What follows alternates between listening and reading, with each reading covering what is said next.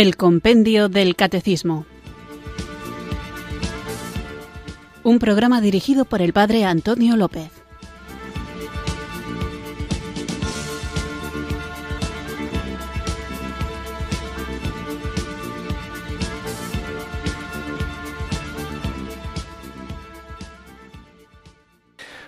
Buenas tardes, queridos oyentes de Radio María. Recibido un cariñoso saludo desde Irurzun, en Navarra, quienes acudís a esta cita diaria con la formación católica en esta hora precisa del día, todos los días de lunes a viernes, de 4 a 5 de la tarde, una hora antes, si nos sintonizas desde las Islas Canarias, donde vamos profundizando en el conocimiento de la fe que nos salva, esta fe católica que tenemos tan bien explicada todo su contenido, sobre todo en el catecismo de la Iglesia Católica y de una manera más resumida, compendiada, en el compendio del catecismo, que es la herramienta que nosotros utilizamos para crecer en el conocimiento, vivencia, extensión y defensa de la fe. Hoy no vamos a coger el catecismo más que para consultar cuando sea necesario, porque dedicaremos el programa, como ya viene siendo costumbre, a las intervenciones de los oyentes. Solamente, antes de invocar al Espíritu Santo, subrayar la importancia que tiene ser honestos con respecto a nuestra propia fe y confiados en nuestra Madre la Iglesia de que siempre tiene una respuesta para sus hijos. Ojo, una respuesta que no necesariamente es siempre oficial, en el sentido de que aunque la Iglesia tiene sus dogmas, la explicación de esos dogmas puede ser muy flexible. Es decir, la Iglesia no es un cuerpo inmóvil, sino que es un organismo vivo, el cuerpo de Cristo, que permite el desarrollo de la teología, permite el desarrollo, digamos, de las respuestas que necesitamos y luego hay planteamientos que a lo mejor nos resultan muy interesantes porque lo son, pero que no están revelados, que no están explícitamente revelados. Digo esto porque hay cuestiones que son opinables y cuando yo responda pues daré mi opinión, aunque trataré de dejar claro que es simplemente mi opinión. Y eso hay que distinguirlo de lo que es doctrina porque habrá cosas que a lo mejor no encajen con nuestro modo de pensar o nuestra sensibilidad y que querríamos cambiarlas, pero que no son inventos ni explicaciones dadas por el ingenio humano, sino que son verdades reveladas por el Espíritu de Dios. Y yo creo que estas son dos cuestiones que hay que distinguir bien. Una cosa es la verdad revelada y otra cosa es la explicación que el hombre puede querer dar a propósito de esa verdad revelada. La verdad revelada es la que el Señor nos ha comunicado y no se puede cambiar porque es verdad revelada, pero la explicación que demos sobre esa verdad revelada puede tener distintos enfoques y, por tanto, distintos acercamientos y no ser uniforme. Y uno puede no estar de acuerdo con la explicación y eso no te quita ortodoxia. ¿De acuerdo?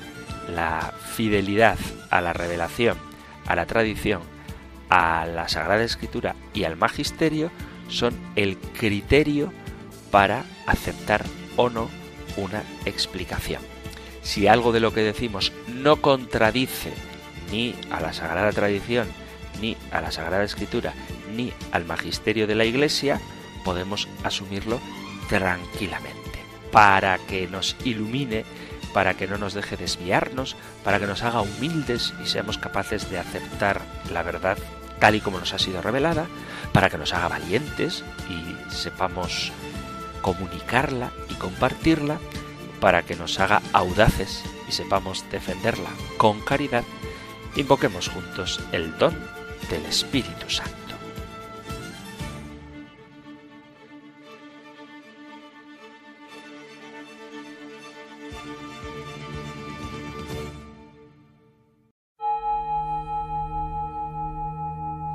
Ven Espíritu, Ven Espíritu, ven Espíritu.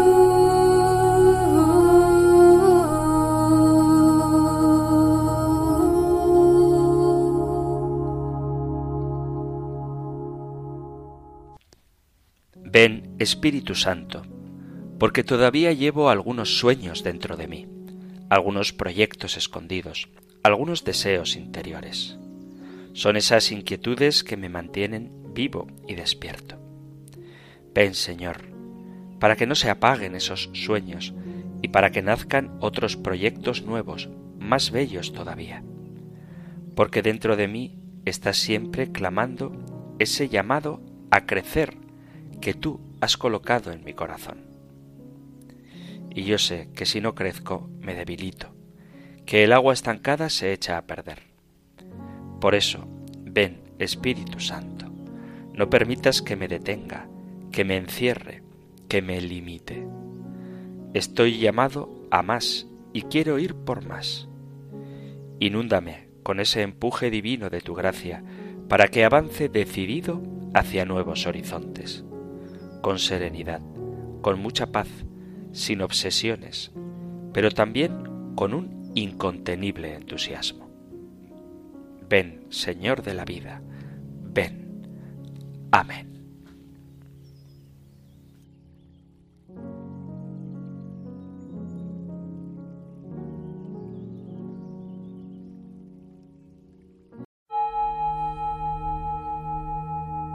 Ven Espíritu, ven Espíritu.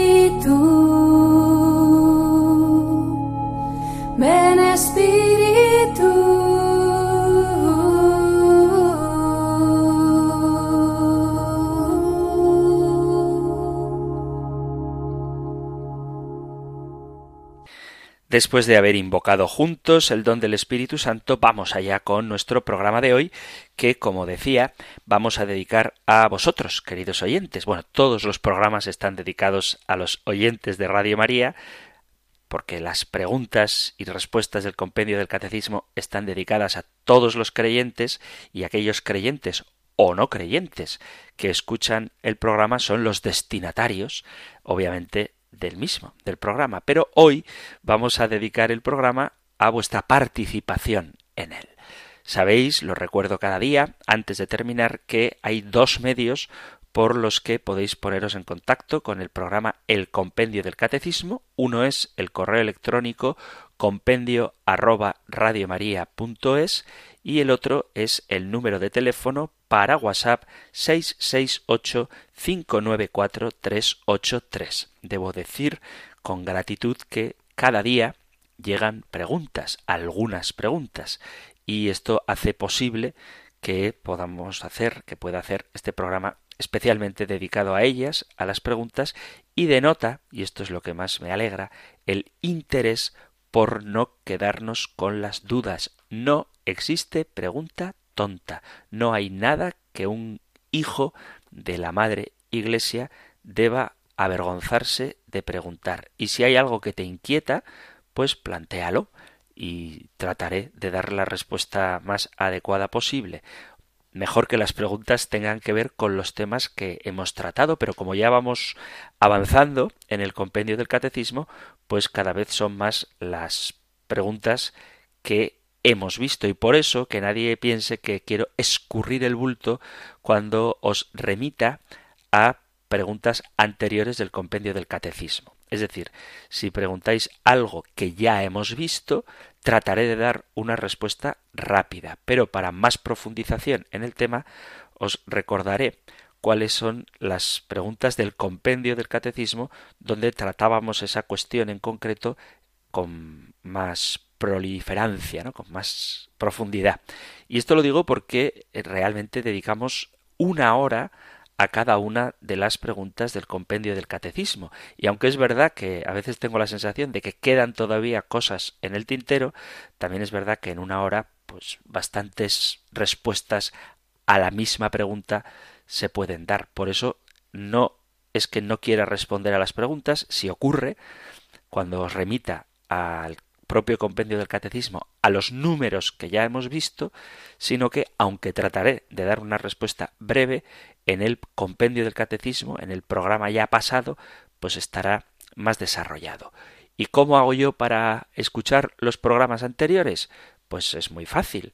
Radio María, que cuida de sus oyentes, tiene la aplicación del teléfono móvil o la página web de una forma muy sencilla, muy intuitiva, donde podéis encontrar los podcasts del programa, es decir, los programas grabados, tanto del compendio del catecismo que yo presento, el compendio del catecismo del padre Antonio López, como de los compendios del catecismo anteriores. Y ya de paso, también tenéis el Catecismo de la Iglesia Católica y otros muchos, casi todos los programas de Radio María en el podcast. Entonces, en concreto, hablando del compendio del catecismo, cuando te interese una pregunta de las que ya hemos visto, vas al podcast que, además de por la fecha, te viene también el número del compendio que hemos tratado y de una forma muy sencilla, muy fácil, puedes volver a escuchar el programa. Así que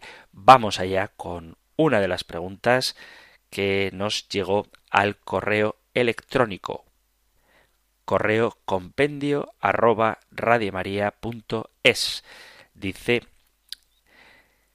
Gracias por el programa. Tengo una pregunta sobre el pecado original que se transmite de padres a hijos y se quita con el bautismo. Pero si mis padres se bautizaron, entonces no me lo transmitieron. El gran teólogo José Antonio Salles habla de una fuerza del mal, el demonio, que ya existía antes de Adán y Eva y que éstos le abrieron la puerta y después nos afectó a todos. Pero sigo sin entenderlo. Si mis padres se bautizaron, entonces no me lo pudieron transmitir. Gracias por su respuesta. La verdad es que el planteamiento, que yo nunca me había hecho, tiene cierto sentido, porque si el bautismo perdón, si el pecado, si el pecado original es una especie de enfermedad que se transmite de padres a hijos y resulta que el padre ha sido ya sanado de esa enfermedad por el bautismo, entonces no se la puede transmitir a su hijo. Esto es lo que entiendo yo que quiere transmitir el oyente. Bueno, pues hay que decir dos cosas. En primer lugar, que no tenemos que tener una visión, que esto pasa a menudo, demasiado realista de los ejemplos que se dan para explicar el pecado original. Cuando digo lo de una visión demasiado realista de los ejemplos, me estoy refiriendo a que, claro, a la hora de explicar cómo se transmite el pecado original, que no es un pecado cometido, sino un pecado heredado, por así decirlo, un pecado transmitido, como dice el compendio del catecismo, es un pecado contraído no cometido por nosotros, pues al querer explicar esto, lo asimilamos, hacemos una analogía entre, por ejemplo, el ADN. Entonces, el pecado es como el ADN que se transmite de padres a hijos. Es un ejemplo que puede ser válido, pero claro, uno dice, si yo he modificado mi ADN por el bautismo, mi ADN ha cambiado, entonces el ADN de mi hijo tiene que ser como el mío después de haberme bautizado. Y por lo tanto, mi hijo no tendría el pecado original, puesto que yo he sido bautizado y mi ADN ha sido modificado y por tanto modificado es como se lo transmito a mi hijo. Creo yo que la idea es esta. Pero es que los ejemplos, por eso digo que no hay que tomárselos en sentido demasiado realista, son ejemplos y siempre son imprecisos. El pecado original lo que daña es la naturaleza humana. Y la naturaleza humana es renovada, es recreada por el nuevo nacimiento que es el bautismo. Pero el niño recién nacido tiene la naturaleza dañada por el pecado original y por tanto necesita también ser bautizado para vivir ese nuevo renacimiento. Por lo tanto, cuando nace un niño, nace con su naturaleza humana. Y esa naturaleza humana que Cristo ha venido a sanar, nosotros participamos de esa sanación de la naturaleza humana cuando nos incorporamos a Cristo. ¿Y cómo nos incorporamos a Cristo? Por el bautismo. Entonces, si queréis un poco más desarrollado el tema del pecado original, pues tenéis los puntos, las preguntas 75, 76 y 77 del compendio del catecismo. Y os voy a leer la 76 y la 77. La pregunta 76 dice, ¿qué es el pecado original? Y responde, el pecado original en el que todos los hombres nacen es el estado de privación de la santidad y de la justicia originales. Es un pecado contraído, no cometido por nosotros. Es una condición de nacimiento y no un acto personal. A causa de la unidad de origen de todos los hombres, el pecado original se transmite a los descendientes de Adán con la misma naturaleza humana, no por imitación, sino por propagación. Esta transmisión es un misterio que no podemos comprender plenamente. Por eso, lo que decía en el saludo inicial del programa, la verdad de fe es esta. Existe un pecado personal que se transmite de padres a hijos desde el primer padre que es Adán. La explicación que queramos dar, siempre y cuando mantengamos esta verdad, ya depende de la habilidad intelectual de quien reflexiona sobre el tema, siempre y cuando se mantenga esta verdad. Pero cuando queramos hacer comparaciones, no nos aferremos a la comparación como si la comparación fuera la realidad, porque entonces incurriremos en fallos, en errores. Leo ahora la pregunta 77. ¿Qué otras consecuencias provoca el pecado original? Y dice, como consecuencia del pecado original, la naturaleza humana, aun sin estar totalmente corrompida, se halla herida en sus propias fuerzas naturales, sometida a la ignorancia, al sufrimiento y al poder de la muerte, e inclinada al pecado. Esta inclinación al mal se llama concupiscencia. Esto es lo que dicen las preguntas 76 y 77 del compendio del catecismo, a la que quien quiera profundizar más sobre este tema le remito. Vamos ahora con otra pregunta. Pregunta un oyente en el WhatsApp 668-594-383 dice Hola, buenas tardes. ¿Por qué Dios no acaba con el demonio? ¿Es por la libertad? Gracias. Otra interesante pregunta.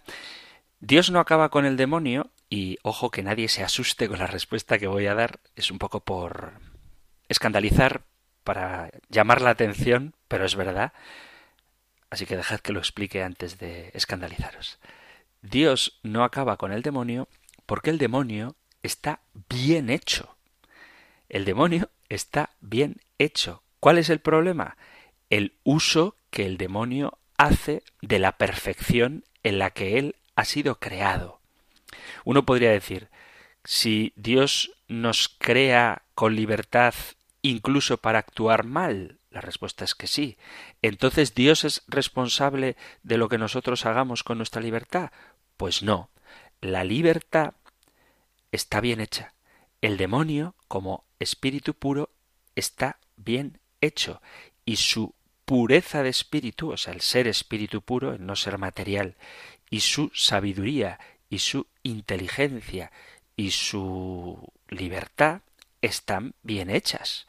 El problema está en que utiliza esa sabiduría, esa inteligencia, esa espiritualidad y esa libertad para obrar el mal.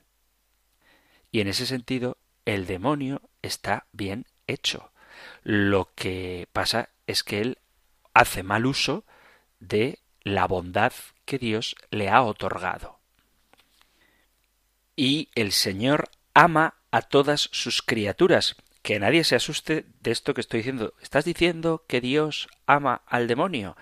Es que Dios es amor. A veces, y esto es una cosa que ojalá que nos quede clara, a veces hacemos una especie de caricatura del demonio como si él fuera una pobre criatura que un día metió la pata, pobrecillo, y el dios vengativo y rencoroso le apartó para siempre de su lado, pero él está siempre como queriendo volver a Dios y queriendo llamar su atención para que este padre por fin se dé cuenta de que su hijo alejado de él le necesita y por favor que déjame entrar a tu lado, ¿no? como si el demonio estuviera pareciéndose al hijo pródigo pero en este caso el padre no le dejara volver a casa. Muchas veces en la literatura y muchas veces en, en, ciertas corrientes culturales se pinta a Dios como ese padre rencoroso que no deja que su hijo, que un día cometió un gravísimo error, vuelva a casa. Y esto no es verdad.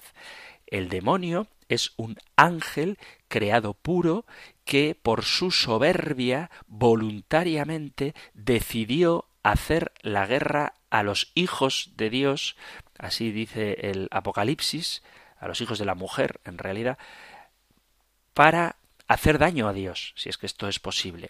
Y si hipotéticamente por un imposible el demonio se arrepintiera, sin duda Dios le perdonaría, pero es el demonio el que voluntariamente, obcecado en su trágica soberbia, lo que para otros es amor, en él se convierte en dolor, y por eso no soporta a Dios y por eso no soporta ningún acto de bondad y por eso quiere alejarnos del bien, porque todo bien es de Dios y el demonio rechaza a Dios. Es que en su enfermedad, en su, su enfermedad que no es inocente, sino en su enfermedad culpable, en su soberbia, en su elección, todo lo bueno se convierte en malo para él. Por eso él no quiere volver a Dios. Pero no es que Dios le rechace, sino que es él el que rechaza a Dios. Y en este sentido, Dios no le aniquila, o sea, no le devuelve a la nada, porque es una criatura de Dios y Dios no se equivoca y no deshace lo que ha hecho en sentido ontológico, en sentido esencial.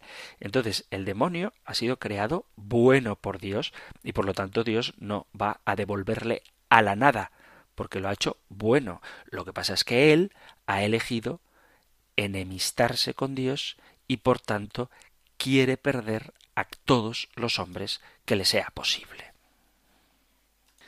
Seguimos con las preguntas de los oyentes, otra que llega también al WhatsApp 668-594-383 y que plantea la siguiente cuestión. Dice Padre Antonio, ¿es lo mismo espíritu y alma? Gracias y saludos. Pues gracias a ti por la pregunta. Esta es una cuestión que ya ha salido alguna vez, pero vamos a repetirla. ¿Es lo mismo espíritu y alma. Bueno, pues hablando del hombre, espíritu y alma sí son lo mismo. No obstante, estos dos conceptos, cada uno de ellos, tiene su propio matiz, que ambos son complementarios. Espíritu significa ser inmaterial y, por tanto, se aplica a los ángeles, por eso decía antes que el demonio es un espíritu puro, es un espíritu, es un ser inmaterial y se aplica también al propio Dios, tal y como Jesús en su diálogo con la samaritana, en el capítulo cuarto del Evangelio de San Juan, dice, Dios es espíritu. Entonces, espíritu, como tal, significa ser inmaterial, espiritual. El hombre no es inmaterial, tenemos un cuerpo, pero hay en el hombre una dimensión que sí es espiritual. Por eso decimos que el hombre no es espíritu, no es espíritu, porque tiene cuerpo, pero sí que tiene un espíritu. Eso es lo que significa espíritu. Y alma, el alma hace referencia al principio vital de los seres vivos. Los filósofos antiguamente hablaban incluso de el alma vegetativa y el alma sensitiva, hablando de alma vegetativa para referirnos a las plantas, que es el principio vital, lo que llaman ellos el alma vegetativa, lo que da vida a las plantas, y el alma sensitiva, que sería lo aplicable a los animales. En el caso del hombre, la cosa es un poquito más complicada. Su principio vital es ser espiritual. Porque el espíritu pervive cuando el hombre muere. O sea, el hombre tiene alma y espíritu como una sola realidad. El alma que da vida al hombre y el espíritu que hace que tenga una dimensión no física, una dimensión espiritual. Por lo tanto, espíritu permite entender mejor que la naturaleza del alma humana es la de un ser espiritual y no sólo el principio vital como la de cualquier otro animal. Y esto además explicaría la inmortalidad del alma humana. Por otro lado, también explica que aun siendo un ser espiritual, el alma humana, a diferencia de los ángeles, está incompleta sin el cuerpo que la anima. Alma en latín se dice anima. Entonces, lo que anima al cuerpo es el alma. Al hablar de alma, podemos entender que el ser humano no es un espíritu encerrado en un alma, como si el cuerpo fuera una cárcel. El espíritu humano es el alma del ser humano, es decir, el principio vital. De manera que cuerpo y alma forman un solo ser. Por eso, aunque significan la misma realidad, los dos conceptos se esclarecen mutuamente. Alma y espíritu son lo mismo en el hombre, pero hacen alusión a matices diferentes. El espíritu alude a la dimensión espiritual del hombre y el alma es el principio vital que anima al hombre. No sé si es suficientemente clara esta respuesta. En caso de que haga falta más aclaración, pues podéis volver a plantear la pregunta y ya intentaré ser más claro. Pero es verdad que hay conceptos que tomamos de la filosofía y que exigen un pequeño esfuerzo intelectual para comprenderlos plenamente. Y luego hay un oyente que nos hace una aportación bibliográfica. Dice también en el en el WhatsApp 668-594-383 dice Buenas tardes, Padre Antonio, solo darle gracias por su programa y decirle que para esclarecer un poco la teoría de la evolución aconsejaría dos libros a este respecto El hombre eterno de Chesterton y Para salvarte del padre Jorge Loring. En cualquiera de los dos tiene una parte muy interesante y esclarecedora sobre la evolución. Y cuando habló usted sobre el sufrimiento, hay una carta apostólica preciosa de San Juan Pablo II sobre esto, llamada Salvifici Doloris. Espero que ayude a los oyentes. Un saludo, unidos en el Señor. Bueno, pues efectivamente estos tres aportes bibliográficos que nos hace este oyente son imprescindibles. Chesterton es un maravilloso autor que siempre te va a hacer descubrir cosas nuevas con un lenguaje además sorprendentemente divertido e ingenioso. Para salvarte del padre Jorge Loring es una especie de catecismo, un manual de doctrina católica muy bien escrito. Jorge Loring es un hombre a quien he admirado mucho. Y qué decir de Salvifici Doloris, que es una carta apostólica que escribió San Juan Pablo II en 1984. Así que muy buenas aportaciones y unas lecturas muy interesantes sobre, en realidad, no solo sobre el tema de la evolución, sino sobre muchos otros temas de la vida cristiana. Vamos ahora con otra pregunta, en este caso también enviada al 668 594 383 y hace una pregunta muy corta, pero interesante. Así que si os parece le voy a dedicar un poquito de tiempo. La pregunta dice, bueno, leo el, el mensaje de WhatsApp. Buenas tardes, padre, me llamo Si no me decís que diga vuestro nombre, no lo digo explícitamente. Si no me decís explícitamente que puedo dar vuestro nombre, no lo haré. Por cuestiones de estas de de privacidad. Pero bueno, me llamo con un nombre muy bonito y me gusta muchísimo su programa. Muchas gracias por él. ¿Qué significa que el hombre dominará a la mujer? Una vez más, gracias por su respuesta. Digo que es una pregunta breve, que significa que el hombre dominará a la mujer, pero interesante porque puede dar para mucho en esta cultura así en la que está tan en los medios de comunicación el feminismo.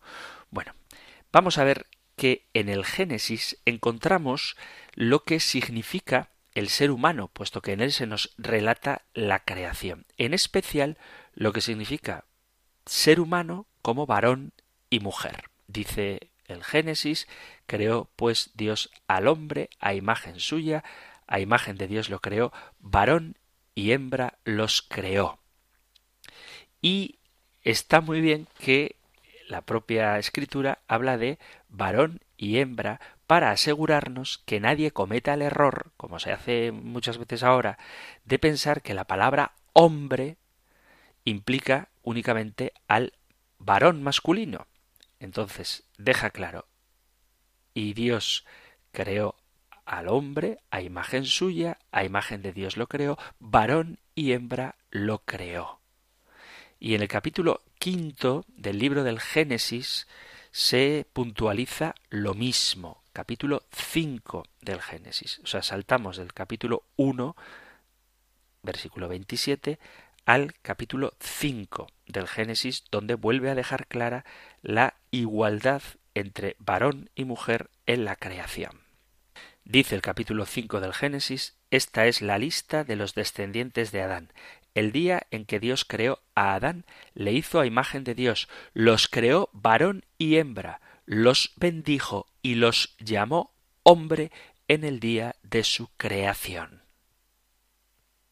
Por lo tanto, la enseñanza clara que nos deja el Génesis es que los seres humanos, hombres y mujeres, son diferentes a las demás criaturas, porque solamente ellos, varón y mujer, fueron creados a imagen y semejanza de Dios. Entonces Dios creó a su imagen como varón y hembra al hombre, y esto implica que hay igualdad en la condición de persona, en su dignidad, en el respeto mutuo, en la armonía, en la complementación y unidad también en su destino. Igualdad en condición de persona significa que un hombre no es menos persona que una mujer,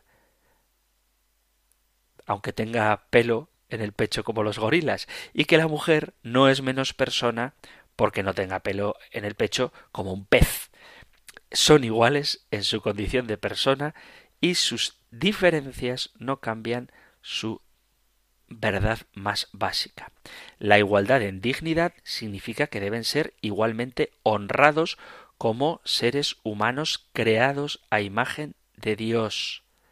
Hay un honor que debe darse a las personas por el simple hecho de ser humanos creados a imagen de Dios. Y hay incluso un honor que debemos a todos los hombres, incluso al más terrible de los criminales, simplemente porque es un ser humano.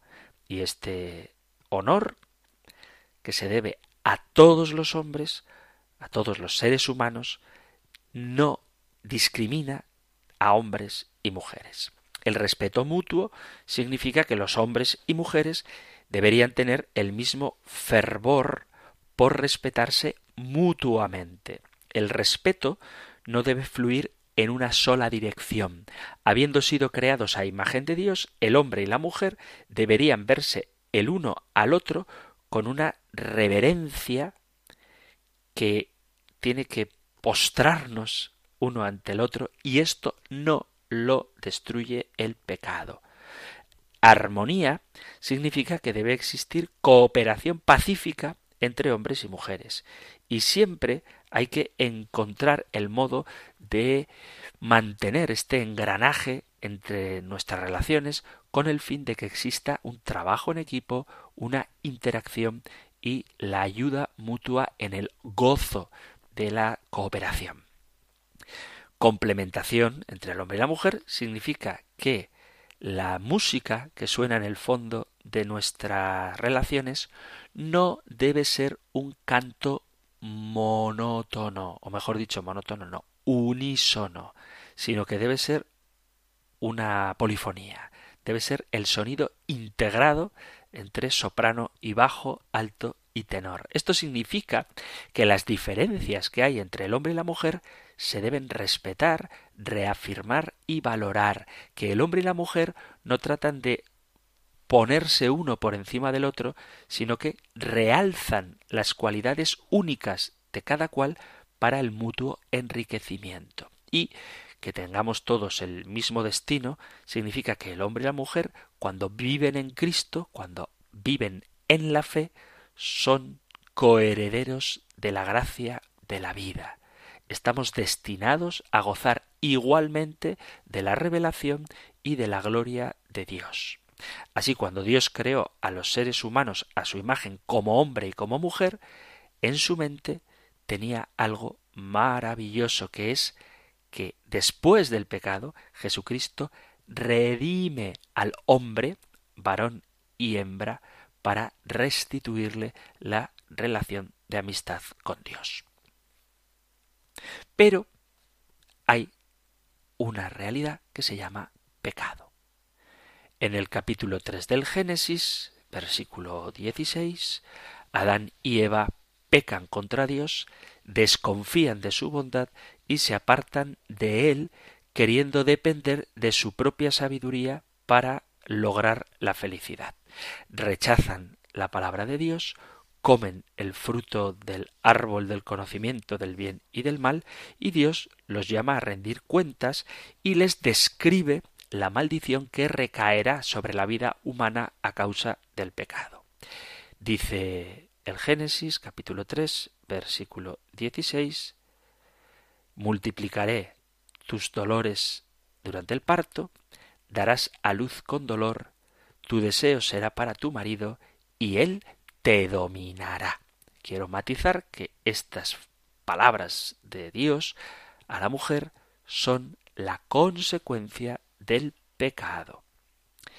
Esto es la descripción de la maldición es una descripción de miseria, no un modelo para el matrimonio. Esta es la historia que pretenderá hacer que el pecado prevalezca. Pero ¿qué es lo que realmente se está diciendo? ¿Cuál es la naturaleza de esta relación que ha quedado arruinada después del pecado? Para reconocer la vinculación que existe entre este texto del castigo de Dios a Adán Vamos a leer también el Génesis capítulo 4, donde dice ¿No es cierto que si obras bien podrás alzarlo, mas si no obras bien, a la puerta está el pecado, acechando como fiera que te codicia, y a quien tienes que dominar? Dice Génesis 4, versículo 7. Aquí Dios le está advirtiendo a Caín acerca de su resentimiento e ira contra Abel. Dios le dice que el pecado está a punto de apropiarse de su vida. Dice, a la puerta está el pecado acechando como fiera que te codicia. Y tú le dominarás, a quien tienes que dominar. Y es importante este paralelo entre Génesis 3.16 y Génesis 4.7, porque las palabras son prácticamente las mismas que aparecen en un texto y en el otro. La razón por la que es importante ver esto es porque nos muestra más claramente qué es lo que se entiende por el deseo y qué significa eso de que el deseo será para tu marido. Significa que el pecado quiere apropiarse de él, quiere derrotarte y quiere hacerle esclavo del pecado. Ahora, si volvemos al capítulo 3, vemos cómo el significado de tu deseo será para tu marido expresa que el pecado se enseñorea de la mujer, que su deseo será el de dominar, someter o explotar. Y cuando el pecado se apropia del hombre, éste va a responder de la misma manera y con su fuerza someterá a la mujer. Entonces lo que se describe en la maldición del capítulo 3 versículo 16 del Génesis es el feo conflicto entre hombres y mujeres que ha marcado gran parte de la historia de la humanidad. La masculinidad, como Dios la creó, se ha depravado y corrompido por el pecado, y la feminidad, como Dios la creó, se ha depravado y corrompido por el pecado. La esencia del pecado es la autosuficiencia y la autoexaltación, primero en la revelación contra Dios y luego en la explotación de uno contra el otro. Por lo tanto, la esencia de la masculinidad corrupta afectada por el pecado es el esfuerzo de autoexaltarse, de dominar, controlar y explotar a las mujeres para sus propios deseos privados. Y la esencia de la feminidad corrupta, afectada por el pecado, es el esfuerzo que se autoexalta con el deseo de dominar, controlar y explotar a los hombres para sus propios deseos privados. La diferencia se encuentra principalmente en la diferencia de debilidades que podemos encontrar en el uno, en el hombre, y en la otra, en la mujer. ¿Cuáles son estas diferencias de las debilidades que explotamos mutuamente? Por regla general, por regla general, los hombres tienen más fuerza bruta, más fuerza física que las mujeres, así que tienen capacidad para abusar, amenazar y violentar. Hoy en día se hacen estas cosas. Sin embargo, es igualmente cierto que las mujeres, como los hombres, son pecadoras. Somos hombres y mujeres creados a imagen de Dios y somos, por fruto del pecado, depravados, tanto hombres como mujeres. Puede que las mujeres no tengan tanta fuerza bruta como los hombres, pero también ellas saben de qué manera pueden someter al hombre. Pueden envolverlo con las palabras o pueden utilizar el deseo para atacar la debilidad del hombre, lo mismo que el hombre utiliza su fuerza física para atacar la debilidad de la mujer.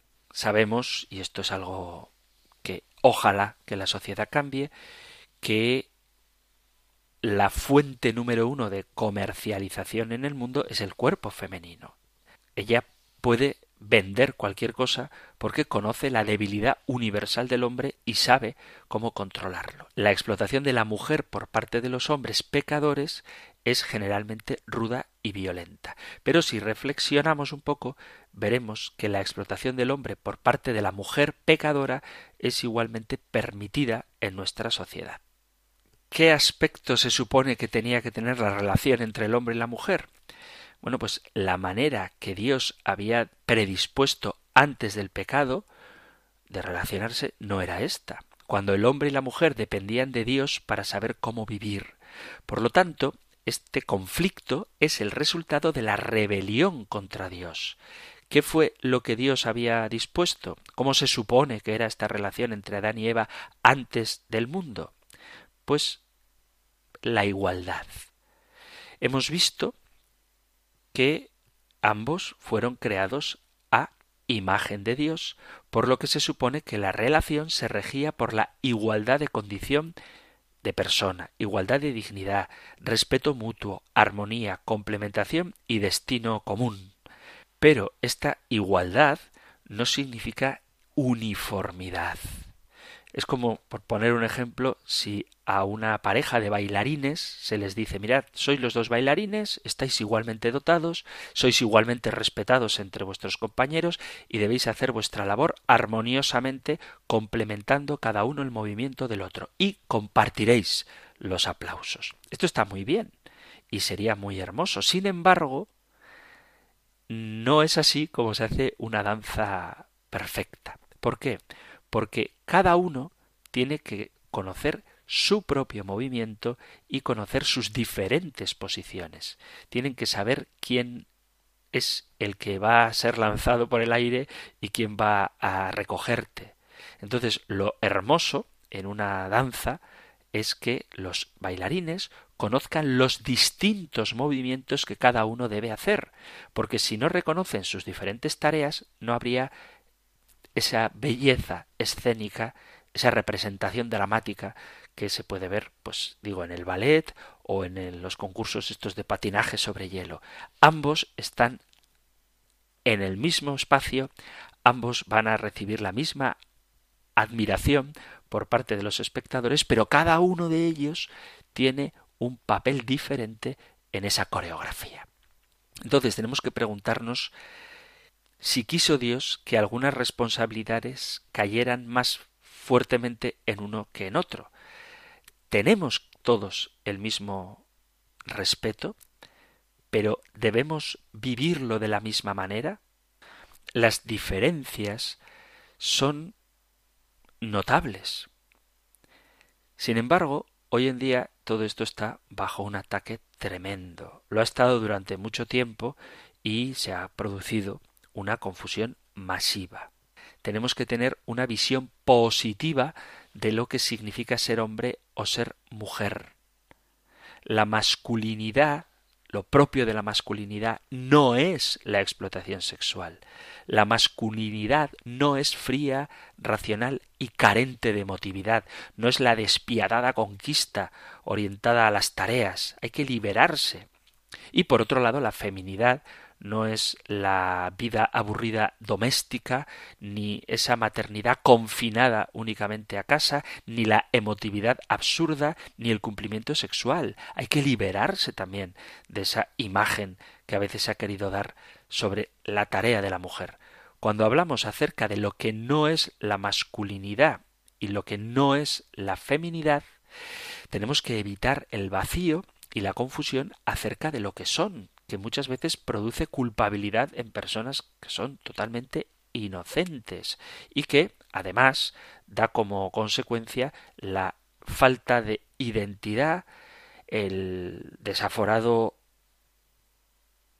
exceso de una auténtica epidemia de divorcios, el aumento de crímenes violentos, de violencia doméstica, de suicidios en el mundo, de los cuales la mayoría, por cierto, son de hombres, hay que tomarse en serio la responsabilidad moral y espiritual de decir a los jóvenes y también a los adultos, pero sobre todo a las nuevas generaciones, que hay que evitar los estereotipos negativos y no darles esa proyección a veces positiva que muchas veces parece que se quiere difundir por los medios sobre todo de la cultura del ocio.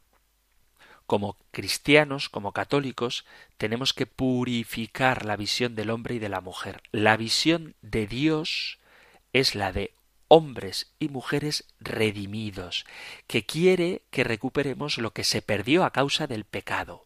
Lo que somos como hombres y como mujeres va al corazón de nuestra identidad personal. Y si se confunden, las repercusiones serán muy profundas y afectarán en muchos aspectos en la vida social y en la vida eclesial.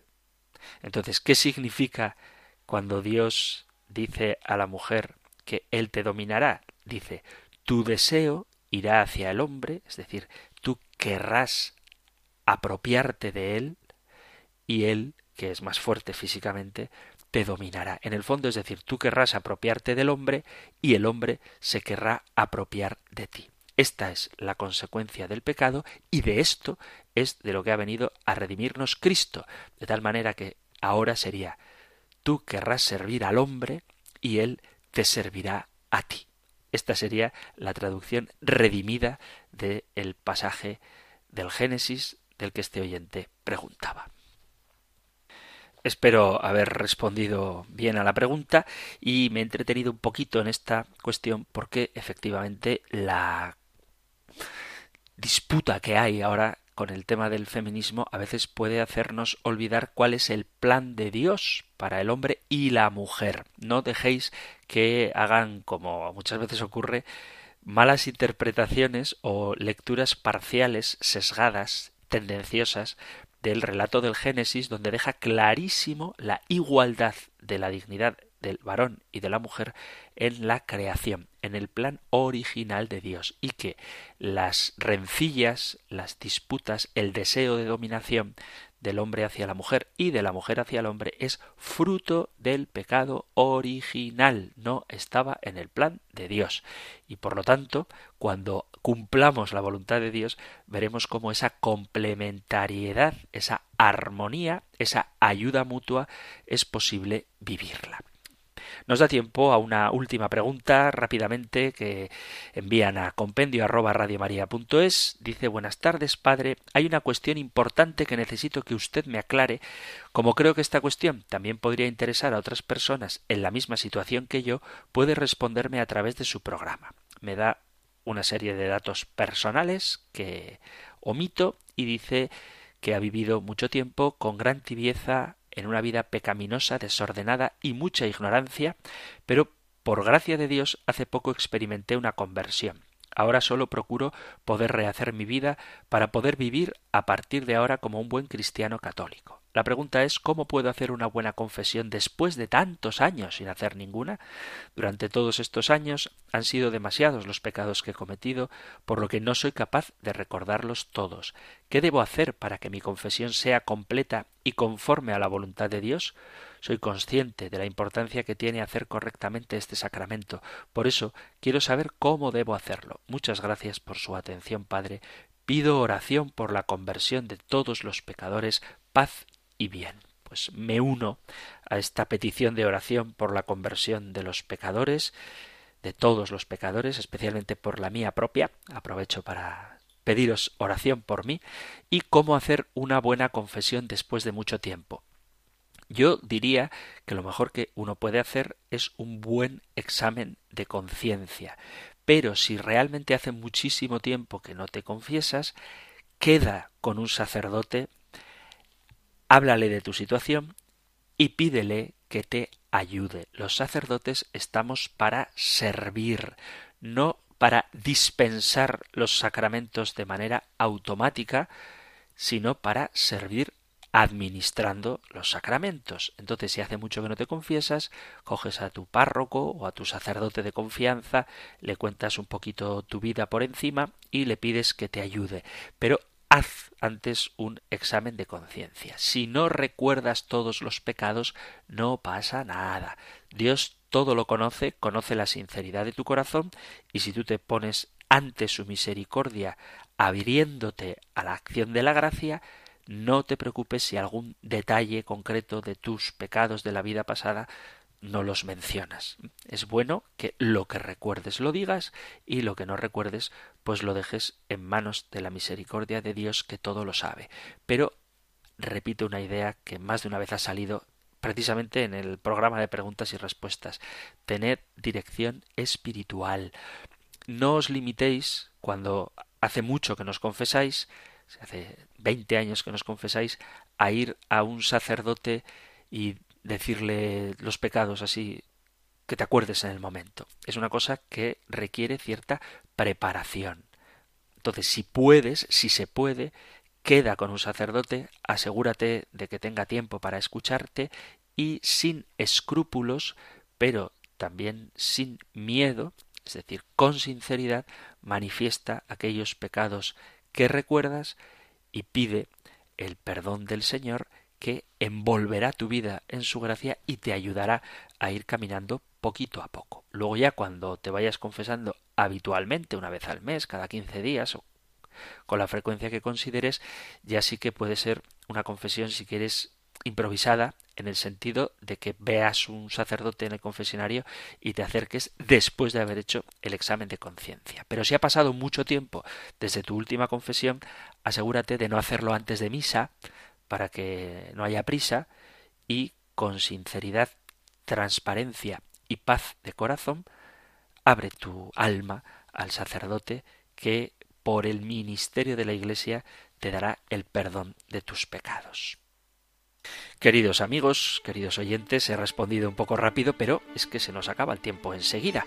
Así que si quedan dudas, algo que queráis aclarar, consultar, preguntar, testimoniar o aportar, correo electrónico compendio arroba radiomaria.es, compendio arroba radiomaria.es o número de teléfono para WhatsApp 668 594 383 668 594 383 o compendio arroba radiomaria.es. Vamos a terminar, como hacemos cada día, recibiendo la bendición del Señor. El Señor te bendiga y te guarde, el Señor ilumine su rostro sobre ti y te conceda su favor, el Señor te muestre su rostro y te conceda la paz. Muchísimas gracias por estar ahí, gracias por escuchar el compendio del catecismo y si queréis, volveremos a encontrarnos en un próximo programa. Un fortísimo abrazo.